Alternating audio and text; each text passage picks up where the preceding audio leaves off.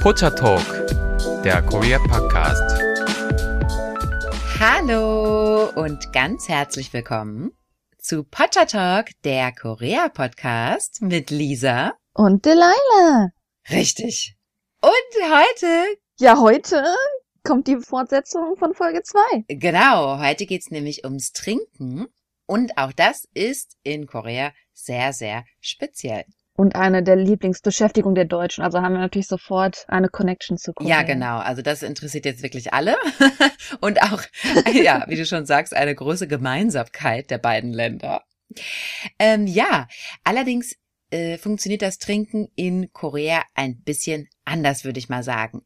Denn das Lieblingsgetränk, das unangefochtene Lieblingsgetränk der Koreaner ist auf jeden Fall Soju, der koreanische Reisschnaps.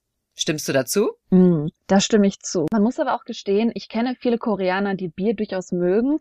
Allerdings auch wie in Deutschland. Bei uns ist ja das Bier in Deutschland relativ günstig. Es ist so das erste, wonach man greift. In Korea ist der Reiswein Soju sehr, sehr günstig. Man kriegt Soju umgerechnet für 80 Cent. Und das Bier in Korea, das fängt erst so bei drei Euro an. Also so eine Flasche, die kriegt man dann hier manchmal sogar für fünf Euro oder noch mehr. Da liegt natürlich dann auch äh, das Ganze ein bisschen budgetmäßig mit der Vorliebe. Stimmt, hast du recht. Und wenn ich hier in Frankfurt öfters mal in den koreanischen Supermarkt gehe, dann ärgert es mich auch total, dass da derselbe Soju von dieser Marke Jinro, das ist so die bekannteste Soju-Marke eigentlich, ähm, da kostet also derselbe Soju, ja, den ich aus Korea kenne für, ja, noch nicht mal ein Euro. Ja, kostet hier locker 4,90 Euro oder so, ne? Das ist natürlich schon ziemlich hart. Daran erinnere ich mich auch noch, als ich im, im, Aus, im Asienmarkt war, damals bei mir in meiner Stadt in Deutschland. Und ähm, dass da wirklich halt der Soju zwischen vier und sechs Euro kostet. Und diesen selben Effekt, wo man sich dann zu Hause nervt, so, ah, wie doof, dass man hier für ein Getränk, dass man in im Originalland für nur ein Drittel, ein Viertel des Preises kriegt. Genauso fühlt man sich als Deutscher in Korea. Also das Bier, das man in Deutschland für 50, 60, 70, 80 Cent kennt, das äh, fängt hier halt manchmal sogar erst im zweistelligen Bereich an, mit 10 Euro sogar. Ja, absolut. Ja, im zweistelligen Bereich ganz genau für so ein ganz normales Erdinger Weißbier. Das ist wirklich im zweistelligen Bereich. Das ist natürlich hart. Und ebenso ist es auch mit Wein, ne? Also die schlechtesten äh, Importweine, die kosten dann wirklich ja ab 20 Euro in Korea. Klar, ich meine, es ist natürlich. Genau. Also ich sag mal, man fängt hier billig mit Wein mit 10 Euro an und das ist halt das Komische, wenn ich in Deutschland einen Wein mal zum Spaß hole und ich möchte nicht viel ausgeben, ich gebe einen Wein für zwei Euro, das ist nicht unbedingt ein schlechter Wein. Aber in ja. Korea ist wirklich so, wenn man für 10 Euro einen Wein holt, dann ist das schon so ein bisschen herabgucken. Das ist ein richtig billiger Wein in Korea. Also die guten Weine, die fangen erst bei 30, 40 Euro an und die würden in Deutschland nie im Leben so viel kosten im Vergleich. Absolut, ja. Also das ist auch das äh, meist ersehnte Geschenk für meine koreanische Familie ist natürlich Wein. Also wenn wir nach äh, Seoul kommen, dann haben wir immer viel Wein dabei. Denn ja, in der Qualität kann man es in Seoul entweder nicht bekommen oder dann entsprechend nicht bezahlen, ja. Und da wurden wir auch schon mal am Flughafen äh, rausgezogen, weil anscheinend, Oha. ja, ja, weil anscheinend unsere Koffer da durch den Scanner gelaufen sind und ja, Glasflaschen lassen sich sicherlich da erkennen auf den diesen Röntgenbildern oder wie man das nennt. Und äh, ja, wir haben dann unseren Koffer vom Gepäckband abholen wollen und hatten dann so ein riesen Schloss da dran hängen mit so einer Aufschrift, ja, hier Customs äh, Check. Und wir schon so, oh Gott, ja, oh Gott, Scheiße, äh, wollte ich nicht sagen. Egal. Okay. Wir zensieren es einfach in der, in der Edit. Ja, genau, es wird rausgeschnitten. Ähm, ja. Anyway, also wir dachten uns, oh, Scheibenkleister. Äh, und sind dann halt dann zum Zoll gegangen und ich glaube, ich hatte fünf Flaschen vielleicht. Mein Mann hatte auch noch mal so in ähnlicher Größenordnung in seinem Koffer und ja, haben natürlich das Schlimmste erwartet und im Endeffekt haben wir, glaube ich, ungefähr ein Euro Zoll zahlen müssen pro Flasche. Also das war wirklich ein total geringer Betrag. Ich glaube, wir haben wirklich 15.000 Won nur zahlen müssen für diese ganzen Flaschen. Also das war dann äh, Glück im Unglück. Absolut. Im Vergleich für den Preis, wo die hierfür verkauft werden, Korea, ist man echt gut dabei. Ja? Absolut, ja. Also man kann wirklich diese hohen Preise, die da im äh, koreanischen Geschäften aufgerufen werden für so ganz normale Weine, kann man echt nicht auf die äh, Zollvorschriften schieben, ja. also der Zoll ist echt günstig. Also ich sag mal, wenn man wirklich vergleicht mit dem Alkohol, der in Deutschland beliebt ist, das Bier, Wein, klar, in Korea findet man das, aber wenn man sehr so, ja, auf einem guten Budget leben möchte, dann sollte man wahrscheinlich eher zu den traditionellen koreanischen Getränken hinkommen, sprich Soju und noch ein anderes Lieblingsgetränk, was die Lisa hat. ja, ich mag Makgeolli sehr gerne, ne? Genau. Worum handelt es sich denn bei Makgeolli? Ja, das ist auch so eine Art Reiswein. Also Soju kann man sagen, ist ein Reisschnaps eigentlich und Makgeolli Reiswein. Und ich finde den aber persönlich eher vergleichbar mit Bier. Also das ist eher so ein bierartiges Getränk. Diesen Vergleich habe ich, um ehrlich zu sein, das erste Mal gehört, dass man Makgeolli mit Bier vergleicht. Ja. Wahrscheinlich, weil es so eine eher so, so, so ein bubblige mehr Textur. Ja, eben, Meinst ganz genau. Also ich höre das auch ah. nie, dass das mit ah. Bier verglichen wird. Das ist aber meiner Meinung nach viel äh, sinnvoller. Eben, weil das nämlich zum Beispiel kohlensäurehaltig hm. ist, weil das einen geringen Alkoholanteil hat, der eigentlich mit Bier äquivalent ist und das ist einfach so ein süffiges Getränk. Man muss aber sagen, es wird anders serviert, während man natürlich die meisten Getränke im Glas hat, was man vielleicht schon mal in einem koreanischen Drama gesehen hat. Makgeolli wird in Metallschalen serviert. Ja gut, das ist halt dann diese koreanische Eigenart, das stimmt allerdings, ja. Ja gut, aber es ist halt interessant. Vielleicht äh, hat man da jetzt eine bessere Vorstellung, welches Getränk äh, und welches Getränk sich Ja, handelt. stimmt, stimmt. Das wird eben aus so flachen Schalen getrunken. Also das ist schon sehr ähm, markant für dieses Getränk, genau. Die haben die tatsächlich auch zu Hause, diese Schalen. Also wenn wir hier zu Hause mal Makgeolli trinken, dass wir es auch auf jeden Fall aus den Schalen machen. Ja, also das finde ich sehr, sehr lecker.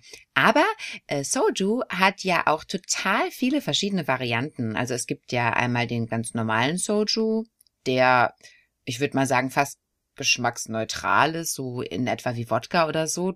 Man kann es sogar fast mit äh, dem Bier in Deutschland vergleichen, in dem Sinne, dass, sag ich mal, so ziemlich jede Region hat ein lokales Bier. Und natürlich gibt's in Korea die drei großen Soju-Sorten.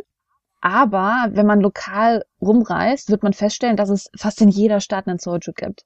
Und das ist sogar eigentlich relativ interessant, wenn man sich so ein bisschen so einen Roadtrip vornimmt und einfach mal die ganzen Sojus von Korea kennenlernt. Ja, absolut. Da sind auch so richtig edle Sorten dabei, ne? Weil diese handelsüblichen, wie dieser Jinro, ja, sind eben billig wie wir das schon erwähnt hatten, und sind eben industriell hergestellt und in großen Mengen und so weiter. Er ist natürlich jetzt wenig elegant, aber diese kleinen äh, Local ähm, Sojus, die sind echt ja wirklich so liebevoll gemacht und äh, die haben auf jeden Fall auch speziellere Aromen als diese handelsüblichen. Wollen wir unseren Zuschauern einfach zum Beispiel Vorstell geben, was unsere aktuellen Lieblingssojus sind, wenn du einen hast? Ja, also Genau, äh, da muss man dazu sagen, es gibt, wie gesagt, Sojus in allen möglichen Geschmacksrichtungen.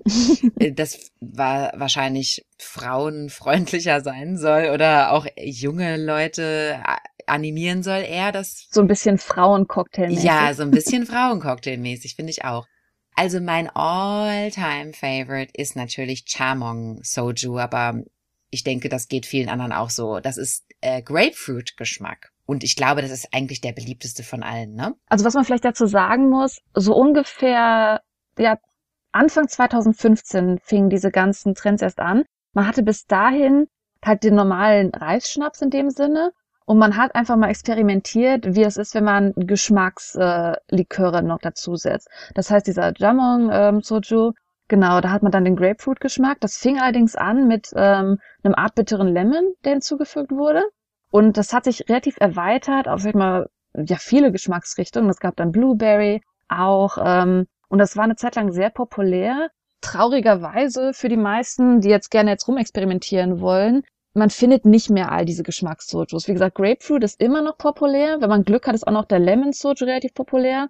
Diese ganzen anderen, Blueberry und sowas, hat man heutzutage mehr Probleme wieder zu finden. Da ist der Trend leider sehr schnell gestorben. Aber man kann auf jeden Fall deinen Grapefruit Soju in den meisten Convenience Stores finden, würde ich behaupten. Ja, also Traube habe ich auch äh, häufig nochmal gesehen. Ach Gott, es gab im Grunde genommen alles, ne? Es gab auch Ananas. Ja gut, aber Traube habe ich jetzt in den letzten zwei Jahren zum Beispiel weitaus weniger. Also es ist schwieriger, diese Geschmacksrichtung zu Ah, finden. interessant. Also wirklich Grapefruit findet man fast in jedem Convenience Store. Ja, das ist traurig, dass diese Trends leider auch schnell sterben.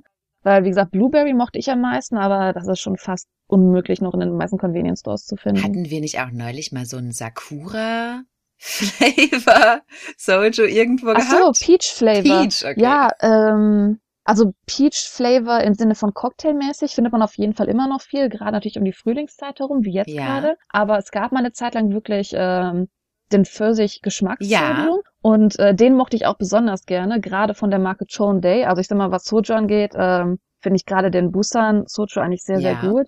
Aber ähm, diese ganzen Geschmacks-Sojus von Busan her, hier in Seoul sind nicht mehr so einfach zu finden wie vor ein paar Jahren noch. Ah ja, also ja, ich glaube Leider, auch, leider. dieser Chamong Jinro Soju, der hat sich total durchgesetzt, ne? Also dieser Grapefruit Mm. Soju, das Genau, also ich sag mal, die zwei Geschmacksrichtungen haben sich auf jeden Fall durchgesetzt und bei den anderen ist es immer so ein Glück, wenn man die findet. Also gerne ausprobieren, wer Interesse an sowas hat. Ist auf jeden Fall mehr in Richtung für die weiblichen Geschmacks äh, Nerven. Ja, Nerven, kann man sagen, genau. Also ja, da findet man, wenn man sich dran traut, da findet man auf jeden Fall was Interessantes. Ja, das stimmt. Ja, und äh, das habt ihr wahrscheinlich auch schon mal in koreanischen Filmen oder Serien gesehen. Also der Soju wird immer aus so kleinen, ja, Pinchen sagt man in Dortmund, wo ich herkomme. Pinchen hat man immer gesagt, also so kleine Schottgläser. Daraus wird der getrunken. Und da gibt es aber auch einige Tischregeln zu beachten, die mir zum Teil gar nicht so leicht fallen. Jugi, ist immer die Standardtischregel wäre zum Beispiel, in Korea ist ja das Alter sehr wichtig, Mhm. ne? Das heißt, in der Regel weiß man schon von Anfang an, wer ist die ältere Person, weil man hat ja gewisse Arten, sich anzusprechen mit Titeln dem Alter entsprechend. Und eine der ersten Regeln, die ich gelernt habe, ist, dass man weggucken muss von der Person, die älter ist, wenn man trinkt. Ja, genau, man muss den Kopf so wegdrehen, quasi aktiv beim Trinken, ne? Genau. Vergesse ich aber auch Von der Person, die älter Ja, ist. vergesse ich aber auch ständig. ja, und dann, man darf sich auch das Getränk nicht selbst einschenken. Das ist was ganz anderes im Vergleich zu Deutschland, das stimmt. Das heißt sogar, wenn man mehr trinken möchte, muss man darauf warten, dass jemand anders einem das Getränk einschüttet. Total. Und das macht mich zum Teil wahnsinnig. Das macht mich, das macht mich zum Teil rasend, ja. Ich denke mir, wann schenkt der mir denn endlich nach? Also, Es ist halt eine sehr aufmerksame Trinkkultur. Ich sag mal, es hat den Vorteil, ähm, natürlich, dass man so ein bisschen, wie gesagt, interagierend bleibt, was das Trinken angeht. Es hat den Nachteil, dass wenn man mit einer Gruppe unterwegs ist, die vielleicht eher mehr so Pressure Drinking macht und man nicht Teil davon ist, das hat man halt auch erlebt, dass schon mal ein Kumpel dabei ist, der nicht wirklich Alkohol trinkt. Und weil immer nachgeschüttet wird, ist er gezwungen zu trinken. Das ist natürlich auch nicht unbedingt das Schönste daran. Das zwei Seiten der stimmt, Kultur. da ne? hast du recht. Ja, es kann auch sein, dass äh, die Gruppendynamik so ist, dass da ziemlich schnell getrunken wird, immer wieder nachgeschenkt wird und dann wird ja auch angestoßen. Also jeder wird dann eben auch aufgefordert, jetzt in diesem Moment zu trinken. Und ja, wenn man da nicht so der schnelle Trinker ist, dann kommt man manchmal gar nicht mehr hinterher. Da habe ich schon mal gesehen, dass dann nur das halbe Glas vielleicht getrunken wird oder so. Ne? Und dann schnell zur Seite weggeschüttet wird, da gibt's auch. Ja, dass man versucht, ein bisschen weniger zu trinken, aber das sind schon wirklich sehr eigene Rituale da beim Trinken. Ja, aber auch wo du das mit dem Anstoßen jetzt erwähnst, ähm, das ist vielleicht auch eine Sache, die bei den Deutschen nicht ganz so gewohnt ist. Man darf noch nicht anfangen zu trinken, wenn man noch nicht angestoßen hat. Absolut, ja. Und ja, das, da muss ich mich teilweise wirklich in Geduld üben und das musste ich mir echt antrainieren, weil das natürlich aus meiner Erfahrung so ist, ja, wenn ich Durst habe, dann trinke ich was. Ich muss auch gestehen, vielleicht erinnere ich mich nicht mehr so gut daran, aber ich sag's mal so, in Deutschland stoßt man an bei Bier. In Korea stoßt man an bei jedem Alkohol. Stimmt. Du kannst das most fancy Wineglas haben, ja, und du stoßt trotzdem damit an, als ob du Bier in der Hand hättest.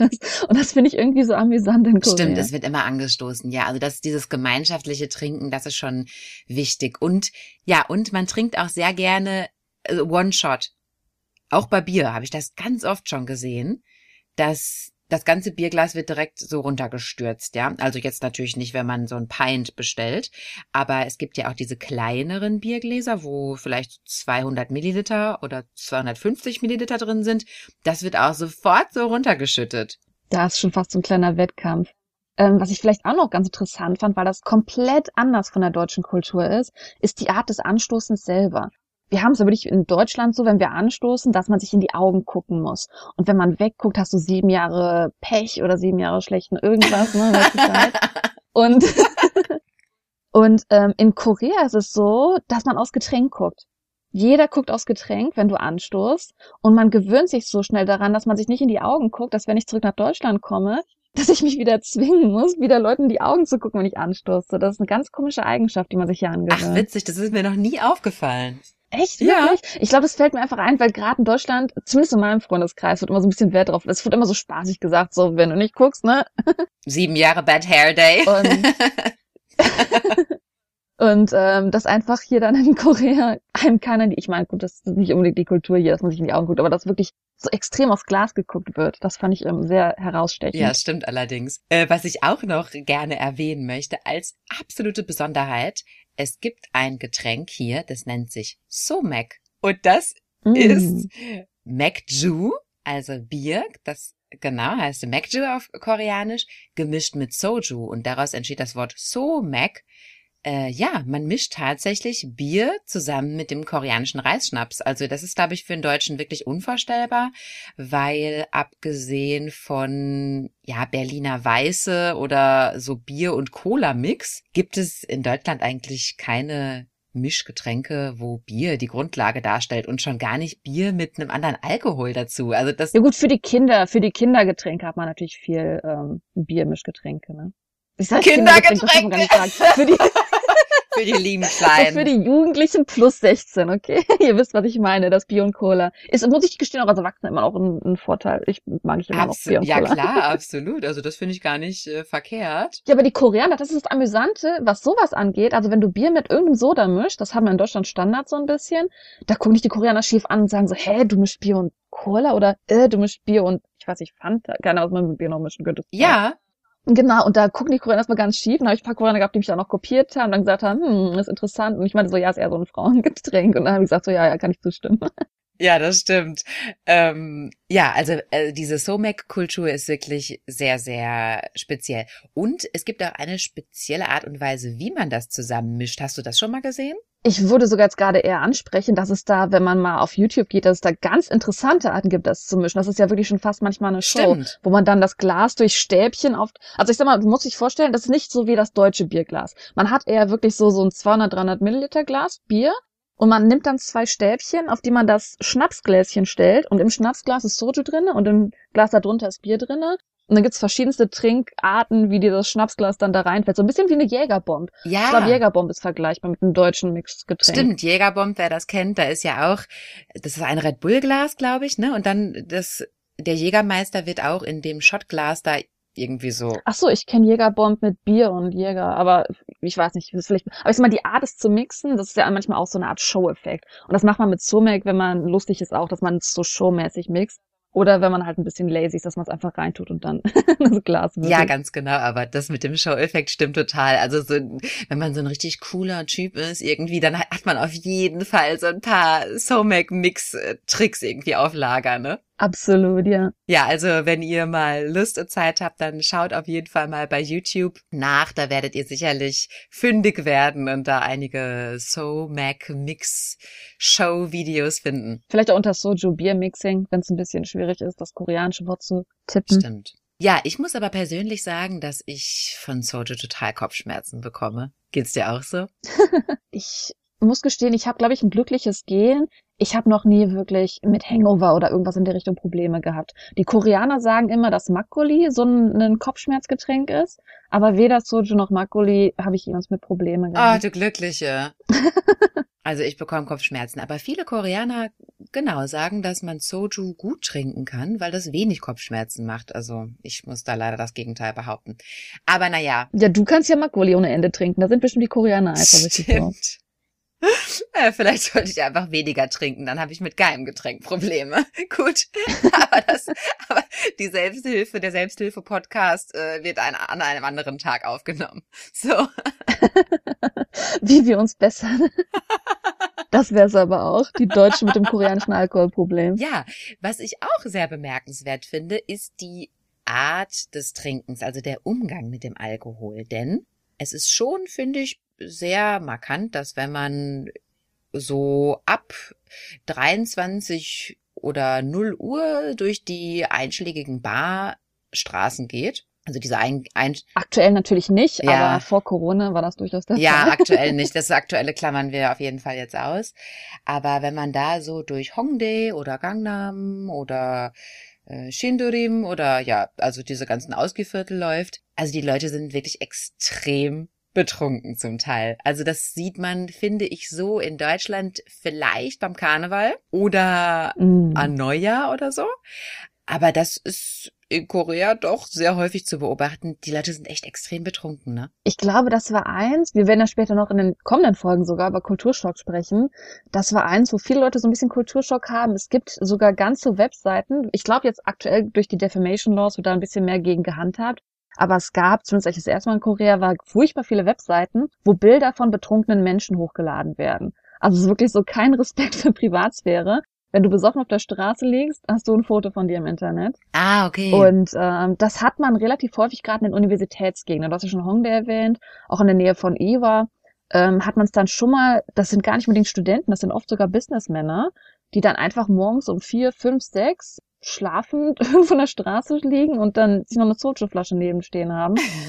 Das ist schon ganz, eine ganz andere Welt. Wir wollen natürlich jetzt kein schlechtes Bild malen, aber es gibt auf jeden Fall Leute, die übertreiben mit dem Alkohol, wie in jedem, in jedem Land. Aber nee, das das ist auffällig, weil die Leute einfach auf der Straße manchmal schlafen. Das ist wirklich interessant. Ja, die schlafen auf der Straße. Ich meine, da muss man dazu sagen, Korea ist eben auch so ein super sicheres Land, ja.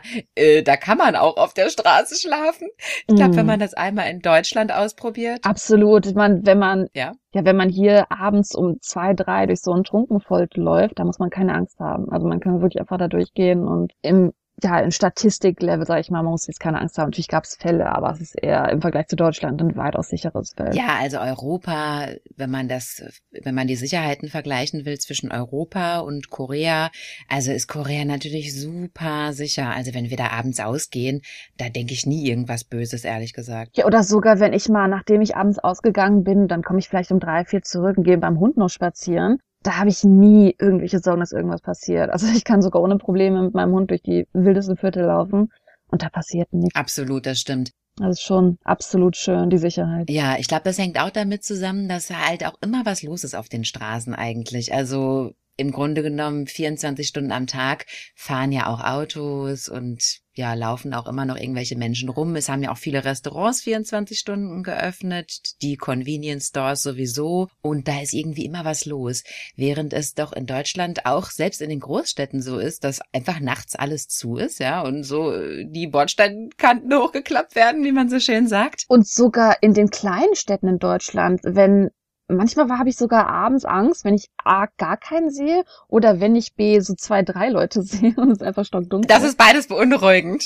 stockdunkel, muss man auch sagen. In Deutschland wird sehr schnell an vielen Ecken nur noch das Hauptlicht angelassen und in Korea ist das Licht durchgehend am Brennen. Stimmt, auch das macht einen Abends. Unterschied, ja, ob's hell ist, ne, genau. Da fühlt man sich auch sicherer. Und was mir jetzt aufgefallen ist zur aktuellen Zeit wirklich, wo jetzt nicht mehr so viele Leute abends unterwegs sind, wenn ich mal abends mit dem Hund spazieren gehe, dass ähm, es sehr viele, wie nennt sich das, Lampensäulen, mit Laternen, Lampen dranhängen. Die Straßenlampen, die Straßenlampen. Straßenlaterne. Das ist auch äh, Emergency, es gibt halt auch Notfallstraßenlampen, wo man dann, die sind markiert durch, äh, man würde es fast Baustellenfarben nennen.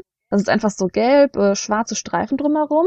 Und man hat da so einen Notfallknopf drauf, wo man wirklich dann, wenn was wäre, im Endeffekt sofort einen Notdienst rufen kann, wenn man Angst hat oder wenn irgendein Crime gerade, wenn irgendein, wie nennt sich das, Verbrechen gerade passiert. Also man hat das Gefühl, dass man eigentlich sogar, wenn man alleine ist und man so ein Ding in der Nähe hat, so eine Emergency-Straßenlampe, dass man immer so ein bisschen Sicherheit um sich drum herum hat. Ja, stimmt, das ist echt cool. Äh, Ich glaube, wir müssen unseren Zuhörern mal erklären, warum du teilweise mal so ein bisschen Wortfindungsstörungen hast. Okay, äh, ja, es ist halt, ne, wenn du, du sprichst halt drei Sprachen fließend, das ist natürlich klar, dass Ja, fließend. Ich muss vielleicht ansprechen, dass umso mehr Sprachen man lernt, umso weniger fließend wird man in seiner Muttersprache. Ja, das, das ist normal, das ist doch logisch. Und vor allem, du Mhm. denkst ja den ganzen Tag nur auf Englisch und Koreanisch, früher auch noch auf Japanisch. Ja, Ja, da kämpft man so ein bisschen mit. Wir arbeiten dran. Wir machen ja, wie gesagt, gerade einen deutschen Podcast und ich werde daran arbeiten, weitaus besser Deutsch zu sprechen. Aber es gibt auch den Witz immer zu Hause, dass ähm, ich fast eigentlich einen Dolmetscher brauche, wenn ich nach Hause gehe, weil es so viele Dinge gibt, wo man erstmal das englische Wort nur im Kopf hat. Wie gesagt, Emergency, also bis ich da auf das deutsche Wort komme, manchmal ist es so ein simples Wort, aber ja, man wird weniger flüssig in seiner eigenen Sprache, auf jeden Fall. Das ist so, das geht mir aber auch so. Ich meine, mein Mann und ich, wir sprechen ja auch Englisch, Koreanisch, Deutsch, alles gemischt. Und es gibt eben einfach auch Begriffe, die kann man ja nicht eins zu eins zum Beispiel aus dem Englischen ins Deutsche übersetzen und dann sagen wir halt das englische Wort oder das deutsche Wort, dann, äh, obwohl wir gerade auf Englisch sprechen, ja, das ist dann eben einfach so. Das ist eben immer die Gefahr dieser Mehrsprachigkeit. Und ja, je mehr Sprachen hinzukommen, desto verwirrender wird's leider. ja gut, jetzt haben wir über die Sicherheit in Korea gesprochen und auf unsere Sprachprobleme hingedeutet. Ähm, original wollten wir über das Trinken reden und die Sicherheit. Aber irgendwie sind wir jetzt gerade auf, ja gut, man kann halt sehr, sehr sicher in Korea trinken. Und jetzt, wo wir über die Sicherheit gesprochen haben, fällt mir ein, dass äh, man auch ganz oft, das sieht man vielleicht sogar in Dramen in Korea, da fragen mich die Leute immer, warum sind die auf Spielplätzen? Warum trinken die da? Das ist so ein Standardding in Korea, dass man abends, wenn man an Spielplätzen vorbeigeht, wo tagsüber Kinder spielen, dass da abends auch die Erwachsenen sitzen und trinken und noch ein bisschen essen. Ja, können wir jetzt auch direkt dazu sagen, dass wir das auch ständig machen zusammen? absolut, absolut. Das ist halt der Ort, wo man man muss auch sagen, in Korea ist ja wirklich so, dass man selten, ich meine mit Korea, äh, mit Korea sage ich jetzt schon, mit der Corona-Situation aktuell ist es natürlich so, dass man schon eher natürlich im Haus sein muss. Aber es ist halt auch wirklich so, dass eigentlich Koreaner im Vergleich zu Deutschen eher alles draußen machen, außerhalb des Hauses, dass man das Haus eigentlich nur zum Schlafen benutzt und dass man alle Aktivitäten, äh, trinken, mit Freunden sich treffen, außerhalb macht. Das heißt, dass man sogar eher den Park bevorzugt, als dass man zu Hause trinken würde. Stimmt, das ist ein totaler Unterschied, also in den Kulturen generell, ne, dass man gar nicht mhm. so häufig Menschen zu sich nach Hause einlädt, sondern dass man das alles so nach draußen verlagert, was ich persönlich auch sehr schön finde gerade jetzt in der Corona-Zeit, äh, ja, wünsche ich mir auch mal wieder ein bisschen mehr Aktivitäten draußen unternehmen zu dürfen, aber das ist ein anderes Thema. Ja, und was ich noch sehr bemerkenswert finde, ist, dass man in einer koreanischen Bar nicht nur trinken kann, muss, wie auch immer, sondern auch immer was zu essen bestellen muss, ne? Sogenannte Anju-Kultur. Genau. Das ist so ein bisschen vergleichbar. Die Koreaner, ne, die wollen natürlich immer ganz viele Side-Dishes haben, wie wir beim Essen schon angesprochen haben, dass es ja dieses Banchan gibt. Und wenn man trinken geht, das ist vielleicht erstmal was ganz Neues. Wenn man in eine Bar geht, man bestellt einfach nur ein Bier und dann guckt der einen noch an und sagt, und was noch? Und man denkt so, ich habe das Bier doch gerade bestellt. Aber der fragt dich halt, was für ein Essen noch bestellen willst. Und wenn du sagst, oh, brauche ich nicht, dann sagen die, mm, mm, mm, ist die Regel, ein Getränk, eine Anju. Also es ist eigentlich so Zwang, dass man so ein Zeittisch bestellen muss. Und bei Anju kann sich ja um alles handeln. Es kann sich sogar um eine moderne, was heißt moderne, es kann sich um, sag ich mal, Fastfood aus dem Westen handeln, Fritten etc. Es kann sich aber halt auch um traditionelle koreanische Snacks handeln, je nachdem, in welcher Bar man ist. Ja, genau, je nachdem, was die anbieten. Und da kann ich mich echt noch erinnern, ich weiß nicht mehr, in welchem Jahr das war. Da war ich beruflich in Korea. Ich sag mal so 2012, 2013 vielleicht und war mit meinen deutschen Kollegen in einer Bar in Hongdae.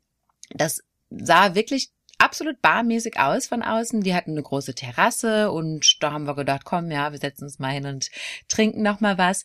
Und ich weiß noch, dass der Kellner wirklich ständig an unseren Tisch kam mit dieser Essenskarte und ließ sich auch überhaupt nicht abwimmeln. Und wir haben echt gedacht, hä, was will der von uns? Wir wollen doch einfach nur unser Bier hier trinken. Und er hat natürlich absolut nicht verstanden, warum wir jetzt hier so ein Theater machen und nicht einfach was zu essen bestellen können, wie es sich eben gehört in Korea. Aber wir wussten es nicht. Da war die Barber sogar noch nett zu euch, weil es gibt Leute, die gehen mit der Bestellung nicht weg, bevor man das Essen nicht bestellt hat. Absolut, aber der hat es irgendwann aufgegeben. Der konnte dann nicht mehr, weil wir waren auch in der großen Gruppe und ja, also haben das dann irgendwann einfach ignoriert und haben gesagt, nein, ja, möchten wir nicht, bla. Und er hat es dann irgendwann akzeptiert. Er hat natürlich gesehen, klar, wir sind Ausländer, wir sprechen kein Koreanisch. Und er hat es dann aufgegeben, ne? Ist also schon eine längere Zeit her. Auch. Ja, ich sag, das war 2012 oder 2013. Oh. Aber jetzt in der Retrospektive weiß ich natürlich, was der von uns wollte. Und das tut mir immer noch leid, wenn ich daran denke. Der war so verzweifelt hinterher, ja. Ja, also das ist vielleicht auch so eine kleine Vorbereitung für jeden, der noch nicht in Korea war und das Alter hat, wo man trinken kann, nach Korea geht. In den meisten Fes, also was heißt Cafés, die abends Bier anbieten, ist meistens so ein Mixding auch, ne? Oder halt Bars oder Restaurants. Restaurants natürlich sowieso, also da, wo man Alkohol abends bestellt, wenn man nur Alkohol trinken will, muss man trotzdem damit rechnen, immer noch so ein Zeittisch bestellen zu mischen zu mischen, zu müssen. Es gibt ganz wenig Ausnahmen. Also ich glaube, diese Bar zum Beispiel hier, da gibt es eine so eine Kette First Days Party. Das ist so eine amerikanische Bar eigentlich. Okay, da muss man das dann nicht, aber das sind wirklich nur ganz, ganz wenige Ausnahmen, wo man kein Essen dazu bestellen muss. Und das sind dann auch eher so. Die westlichen Varianten. Ja, schon so halbe Clubs eigentlich. Ja, genau. Also das ist dann wirklich die Ausnahme. In der Regel, ja, muss man was zu essen bestellen. Und manchmal muss ich aber auch sagen, ärgert's mich, weil die Bars wissen das auch, dass diese Essenspflicht sozusagen vorliegt und das günstigste Gericht kostet dann irgendwie 20.000 Won und dafür kriegst du dann irgendwie einen Teller Pommes. Ja, also das finde ich dann auch teilweise ein bisschen grenzwertig, aber ja. Ja, es gibt wirklich ein paar Orte, die gar nicht billig sind. Ich habe gerade so, wo du das erwähnt hast, dass es auch negativ ist, aber ich habe das Gefühl, ob es vielleicht auch ein bisschen Vorteil ist, gerade wenn man in so einer Gesellschaft ist, wo man auch oft zum Trinken gezwungen wird, dass so das Anjo so als Ablenkung dient, dass man ab und zu mal was anderes greift als nur das Bier in der Hand. Ja, und am nächsten Tag geht's mir auf jeden Fall besser, wenn ich auch zum Trinken gegessen habe, natürlich. Also ich finde das vom Sinn her ist das total klasse. Aber ja, für einen Obstsalat 20.000 Won zu bezahlen, das tut manchmal weh. Das stimmt. Oder was jetzt auch gerade populär ist in den letzten Jahren sind ähm, Weingläserketten. Also es ist wirklich so, dass es einfach äh, eine Bar, wo immer ein Weinglas, verschiedenste Weinsorten angeboten werden. Und da sind natürlich dann die ganzen Side-Dishes eher so richtige Luxusdinger, so eine Käseplatte. Das klingt nicht nach einem Luxusding, aber in Korea ist Käse ein extrem teures Gut. Und äh, dann kostet so eine Käseplatte mit so drei, vier Scheiben Käse halt durchaus sehr viel Geld dafür, dass man einfach nur ein paar Weingläser genießen möchte. Stimmt, deshalb bringe ich dir auch immer Käse aus Deutschland mit, ne? Und guten Wein. Guten Wein, ja, da sind dann doch so ganz normale Sachen, die man dann auf einmal total vermisst im Ausland, ne? Mhm, auf jeden Fall. Ja, was es auch gibt in großer Anzahl sind so Flatrate-Bars, ne? Da waren wir auch schon ein paar Mal. Auch, das ist auch total classy. Also da bin ich auch unheimlich stolz drauf, dass wir da. ja, wenn ich daran zurückdenke, wenn ich über Flatrate-Bars höre in Deutschland, das sind bei weitem nicht die besten Sachen, von denen man hören kann. Das wurde verboten oh. in Deutschland. Ja, in Korea gibt's die noch, aber wie soll ich sagen, die sind vom Ruf nicht ganz so wie die in Deutschland gewesen sind. Nö, das ist in Korea ganz normal, dass man da ja eine Summe zahlt und dann kann man. Ja, was heißt ganz normal? Aber es ist halt wirklich so, dass es ähm, es fühlt sich regulierter an. Also man geht halt schon eine Bar, die hochwertig aussieht und äh, man hat eine meistens einen Stundenzeitraum ich sag mal, zwei Stunden, je nachdem für die Bar vielleicht sogar bis zu vier Stunden, wo man, wie gesagt, einen Flatrate-Preis zahlt. Und es ist jetzt aber nicht so, dass das Bars sind, wo ich das Gefühl habe, dass extrem viel geschottet wird. Also es sind wirklich Bars, wo man eher Cocktails hat, wo man eher diese lange, langhaltigen Getränke hat. Ja, es wirkt halt äh, trotzdem, obwohl es eine Flatrate-Bar ist, äh, classiger als so ein Flatrate-Bar, was man aus Deutschland kennen würde. Ja, das sehe ich auch so, da stimme ich zu. Also Flatrate trinken. Ja, ist in Deutschland natürlich absolut verpönt. Aber wie gesagt, ich bin auch der Meinung, dass das verboten wurde, nachdem es doch viele Vorfälle gab mit Jugendlichen, die dann wirklich ins Krankenhaus mussten. Ne? Ja, das ist auch das, wo ich die Gedanken von hatte, von, dass es äh, in Deutschland einen sehr ja, billigen Ruf hat, ne? dass man einfach möglichst günstig, möglichst schnell viel trinkt. Und obwohl Korea so eine Trinkkultur ist, habe ich in den Flatrate-Bars noch also meistens sehe ich sehr betrunkenes Verhalten in den normalen Bars, wo man ein bisschen dieses Pressure Drinking hat mit der Firma und nicht wirklich in diesen Flatrate Bars, wo eher so, ja, was heißt Jugendliche, ähm, also ich sag mal so Mitte 20 bis Mitte 30 vielleicht hingeht, wo man einfach, ja, so Standardgetränke hatte, wo man wirklich eher ruhiges Trinken hat, miteinander quatschen trinken hat. Ja, das stimmt. Äh, erklär doch mal so ein bisschen das Pressure Drinking mit Arbeitskollegen. Oha, jetzt schneiden wir noch so ein großes Thema an. Okay. Ja, also ich sag mal, in Korea ist ja oft so, dass es gewisse Treffen nach dem Arbeiten noch abends gibt, dass der Boss dann sagt, oh, heute lass mal eine Runde trinken gehen. Und es ist natürlich in Korea in der Gesellschaft, wenn der Boss was sagt, nicht immer ganz so einfach, sich da rauszureden. Und äh, dann geht natürlich dann, ich sag mal, die Gruppe in einer gewissen Firma ähm, auch abends in eine Kneipe und muss dann mit dem Boss trinken. Der Vorteil ist meistens, was heißt der Vorteil? Aber es ist halt meistens so, dass natürlich dann der Boss zahlt oder dass halt die Firma äh, dieses Treffen zahlt. Aber dass natürlich dann der Boss vorgibt, wie viel und wie schnell getrunken wird. Und das muss nicht unbedingt auch nur eine Firma sein. Das hat man in der Universität zum Beispiel auch. Also ich sag mal, das habe ich halt auch erlebt, ne, dass dann, sag ich mal, der Professor sagt, oh, lass mal diesen Monat mal wenigstens was trinken gehen zusammen. Und dann werden man halt, wird immer nachgeschüttet, nachdem wie lustig der Boss bzw. der Professor ist, trinken zu gehen. Ja, das nennt sich bei der Arbeit nennt sich das Häschig, ne? Und das geht auch meistens in ganz, ganz viele Runden, ne? Also Bar Nummer eins, Bar Nummer zwei und dann noch äh, hinterher Karaoke, also Norebang in Koreanisch.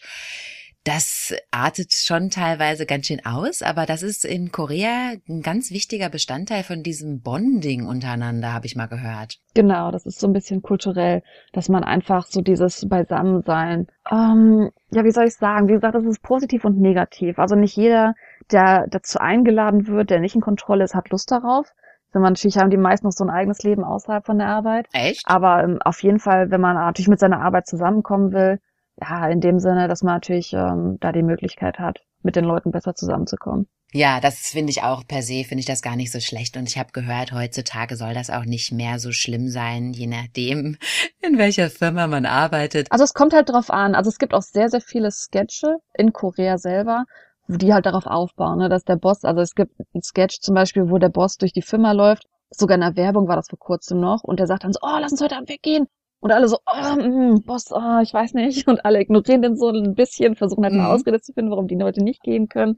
Also ich sag mal, die Ansicht gibt's auf jeden Fall auch noch. Es ist, äh, es hat Vorteile, es ist halt auch ein problematisches Thema. Also das darf man nicht ganz so umgehen. Also da gibt's verschiedene Ansichten auf jeden Fall. Nein, es ist total präsent immer noch, ja. Mhm. Das glaube ich auch. Ja, ähm, was haben wir denn? Was fehlt denn hier noch so?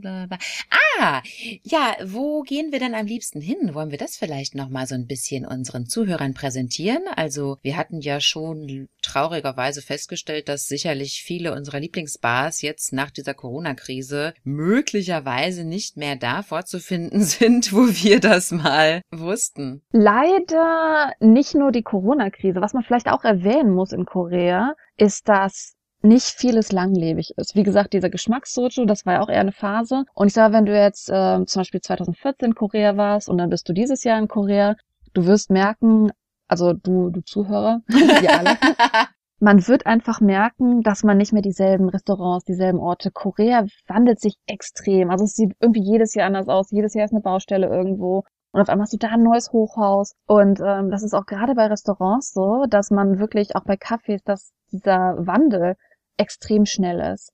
Und dass viele ja, Kneipen, Bars, die man vielleicht mag, die sind in, in einem Jahr ist es wieder eine ganz andere Bar, eine andere Kneipe. Und das Einzige, wo ich das, diesen Wandel nicht beobachtet habe, sind wirklich bei Golfläden. Weil Golf einfach so ein Standardding immer hier ist, aus irgendeinem Grund, ich verstehe es nicht. Aber alles andere, was Restaurants angeht, was Geschäfte angeht, hat man einen extremen Wandelkurs. Stimmt, das beobachte ich auch. Das ist, woran das liegt, ist die große Frage, ne? ob die dann wirklich pleite gehen oder ob es vielleicht auch zum Teil dieselben Besitzer sind, die einfach nur dem Café wieder einen neuen Anstrich geben, um den Menschen wieder eine Motivation zu bieten, da hinzukommen. Ich glaube, dass es wirklich Teil dieser Trendkultur ist, dass man immer so ein bisschen natürlich mit Trend die meisten neuen Leute anlocken kann, zum Beispiel bei mir im Haus unten gibt's einen Convenience Store und der hat im koreanischen Pyeongtaejeom. Und da ist dieselbe Besitzerin schon seit Jahren und die hat diesen Store jetzt schon dreimal umbenannt in eine andere Kette. Das kann natürlich sein, einerseits, dass es der Trend ist, dass es die Angebote sind. Andererseits natürlich auch, wenn man, also es sind meistens in Korea sind es nicht selbst gegründete Geschäfte, sondern es sind eher so Kettengeschäfte. Und wenn man natürlich als Kettengeschäft einen Storebesitzer sein möchte, hat man ja eine gewisse Lizenz, die man dieser Kette zahlt. Und also Franchise meinst du? Genau, aus dem Deutschen wäre das ja dann eine Kette beim Restaurant zum Beispiel. Also ich sag mal, als Beispiel kennen wir es ja, wenn man zum Beispiel ein McDonalds-Restaurant eröffnet, bezahlt man ja eine Lizenz an McDonalds selbst, aber ist selber der Besitzer. Und diese Lizenz, die muss man ja monatlich, also muss einen gewissen Gewinn immer monatlich dieser Kette bezahlen, den Besitzer der Kette, also der Besitzer den McDonalds Hauptquartieren in dem Sinne. Und ähm, das kann ja sein, dass einfach ein gewisser Preis nicht bezahlbar ist, dass man einen besseren Deal mit einer anderen Kette findet und dadurch dann auch neue Geschäfte vom selben Besitzer immer wieder neu gegründet werden. Stimmt, das kann auch sein. Und ich finde auch, dass immer wieder neue Viertel auch erschlossen werden in Seoul vor allem, wo man dann irgendwie die angesagtesten Läden gerade findet. Zum Beispiel Kongguk University Area hat total den Aufwind erlebt, finde ich, in den letzten, ja, vier, fünf Jahren. Das war natürlich schon immer eine angesagte Gegend auf eine Art, weil da eben die Universität in der Nähe ist und für die Studenten dort war das natürlich immer schon ein beliebtes Ausgehviertel. aber da wurde dieser Containerpark, dieses Common Ground, ist da entstanden in den letzten Jahren. Und ich finde, dadurch zum Beispiel ist das dann auf einmal voll modern geworden. Und so war es mit anderen Vierteln auch. Absolut. Und sogar als ich das erste Mal ähm, in Korea war, zum Beispiel die Gwanagu Area, da hat man abends nicht so viel tun können. Und auf einmal gibt's jetzt da auch so eine Trinkstraße. Also das Viertel wird auf jeden Fall immer belebter und größer. Stimmt. Und auch äh, Hongdae zum Beispiel, das breitet sich immer mehr aus. In Hapjeong, das grenzt an diese Hongdae Area direkt an, da war früher gar nichts und jetzt ist Hapjeong schon genauso erschlossen wie Hongdae und das ist eigentlich jetzt ein riesengroßer Bezirk. Also da ist unheimlich viel Bewegung drin. Hm, also was das Nachtleben natürlich angeht. Also was das Nachtleben angeht, gab es damals auf jeden Fall mehr die einen Viertel und heutzutage ist wirklich so egal, wo man in Korea, wo man in Seoul abends ist. Man findet fast jetzt überall eine Bar. Das ist echt relativ erstaunlich, würde ich behaupten. Ja, das stimmt. Und Viertel zum Beispiel wie Itaewon allerdings, die verändern sich auch teilweise so ein bisschen zum Negativen für meinen persönlichen Geschmack, denn da ist schon seit Jahren gar kein frischer Wind mehr drin, finde ich. Die sind irgendwie so eingesessen da, weil das Itaewon total als so ein Touristenviertel etabliert wurde und da wird irgendwie gar nicht mehr so viel rein investiert. Geht dir das auch so mit Itaewon? Also da die letzten zehn Jahre gefühlt hat sich da nichts mehr verändert. Also ja, ich habe natürlich keine Beobachtung von dem Vergleich von zehn Jahren, ähm, aber Itaewon ist an sich, habe ich das Gefühl, dass es für Ausländer weniger interessant geworden ist. Also Itaewon ist ja berühmt dafür, dass es äh, das Viertel ist, wo die äh, Military Base von den Vereinigten Staaten war. Die ist jetzt mhm. auch ein bisschen aus Seoul rausgeholt worden. Aber dadurch war einfach die Gegend dafür berühmt, dass es sehr viele Angebote waren, was westliches Essen angeht, also auch authentisches westliches Essen, muss man wirklich sagen, dass es da auf jeden Fall Angebote für gibt. Und ähm, das ist in den letzten Jahren, zumindest meines Erachtens, äh, sehr populär dafür geworden für Koreaner, weil gerade in der Ecke davon ist ja auch Hannam, wo jetzt eher die wohlhabenderen Koreaner wohnen und dass es jetzt mehr in die Richtung gecatert wird für Koreaner, die Interesse am Ausland haben, was Essenskultur angeht und dass, äh, dass es jetzt mehr in die Richtung für Leute interessant ist, als jetzt für die Ausländer, die nach ja, ich weiß nicht unbedingt, wonach die suchen würden, aber vielleicht ausländische Kleidung. Also damals war es wirklich so, dass man zum Beispiel auch große Kleidung in Itaewon finden konnte, weil da die Amerikaner eingekauft haben. In großen Größen meinst du? Genau. Und ähm, heutzutage ist, wie gesagt, eher mehr nach wieder nach Koreanern sortiert, noch die Leute, die Interesse daran haben, aber für den koreanischen Markt.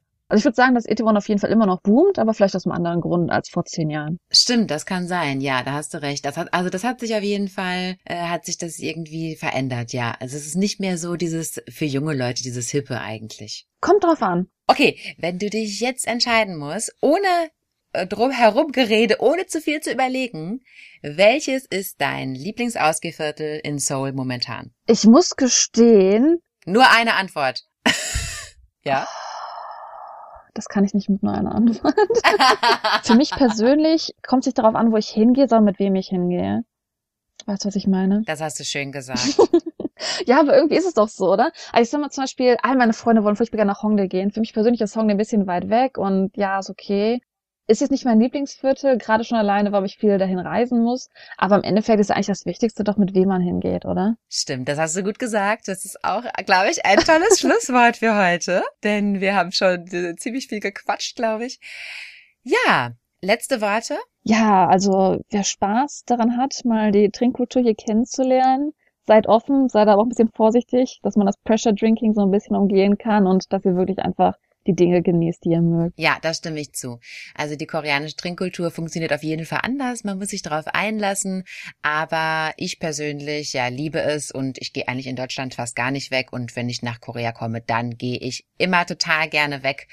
Ja, weil es mir einfach super gut gefällt. Ich bin gespannt, wie ihr das findet. Ah, wir haben unsere E-Mail-Adresse noch gar nicht durchgegeben. Da möchten wir nämlich das Feedback von euch bekommen. Schön, dass du es erwähnst. Habe ich auch gerade vergessen. Die Laila, das ist wieder deine Aufgabe. Oh, das ist mein Job. Ja, wenn ihr irgendwas habt, was ihr uns mitteilen möchtet oder wenn ihr Interesse an gewissen Themen habt, könnt ihr uns erreichen unter potchatalk at gmail.com. Das ist P-O-C-H-A-T-A-L-K at g-m-a-i-l.com. Da freuen wir uns, wenn ihr, ja, uns mitteilen möchtet, was euch denn so liegt. Genau, da freuen wir uns schon sehr. Und jetzt verabschieden wir uns. Bis zum nächsten Mal. Freuen uns. Alles Gute, ihr lieben Zuschauer, Zuhörer. Danke, dass ihr uns eure Zeit gegeben habt. Und ich hoffe doch, dass ihr alle noch eine ganz schöne Zeit habt, egal wann ihr jetzt gerade den Podcast gehört habt, ob es morgens, mittags oder abends. Habt noch einen schönen Tag, ihr Lieben. Genau, da schließe ich mich an. Bis dahin. Tschüss. Tschüss.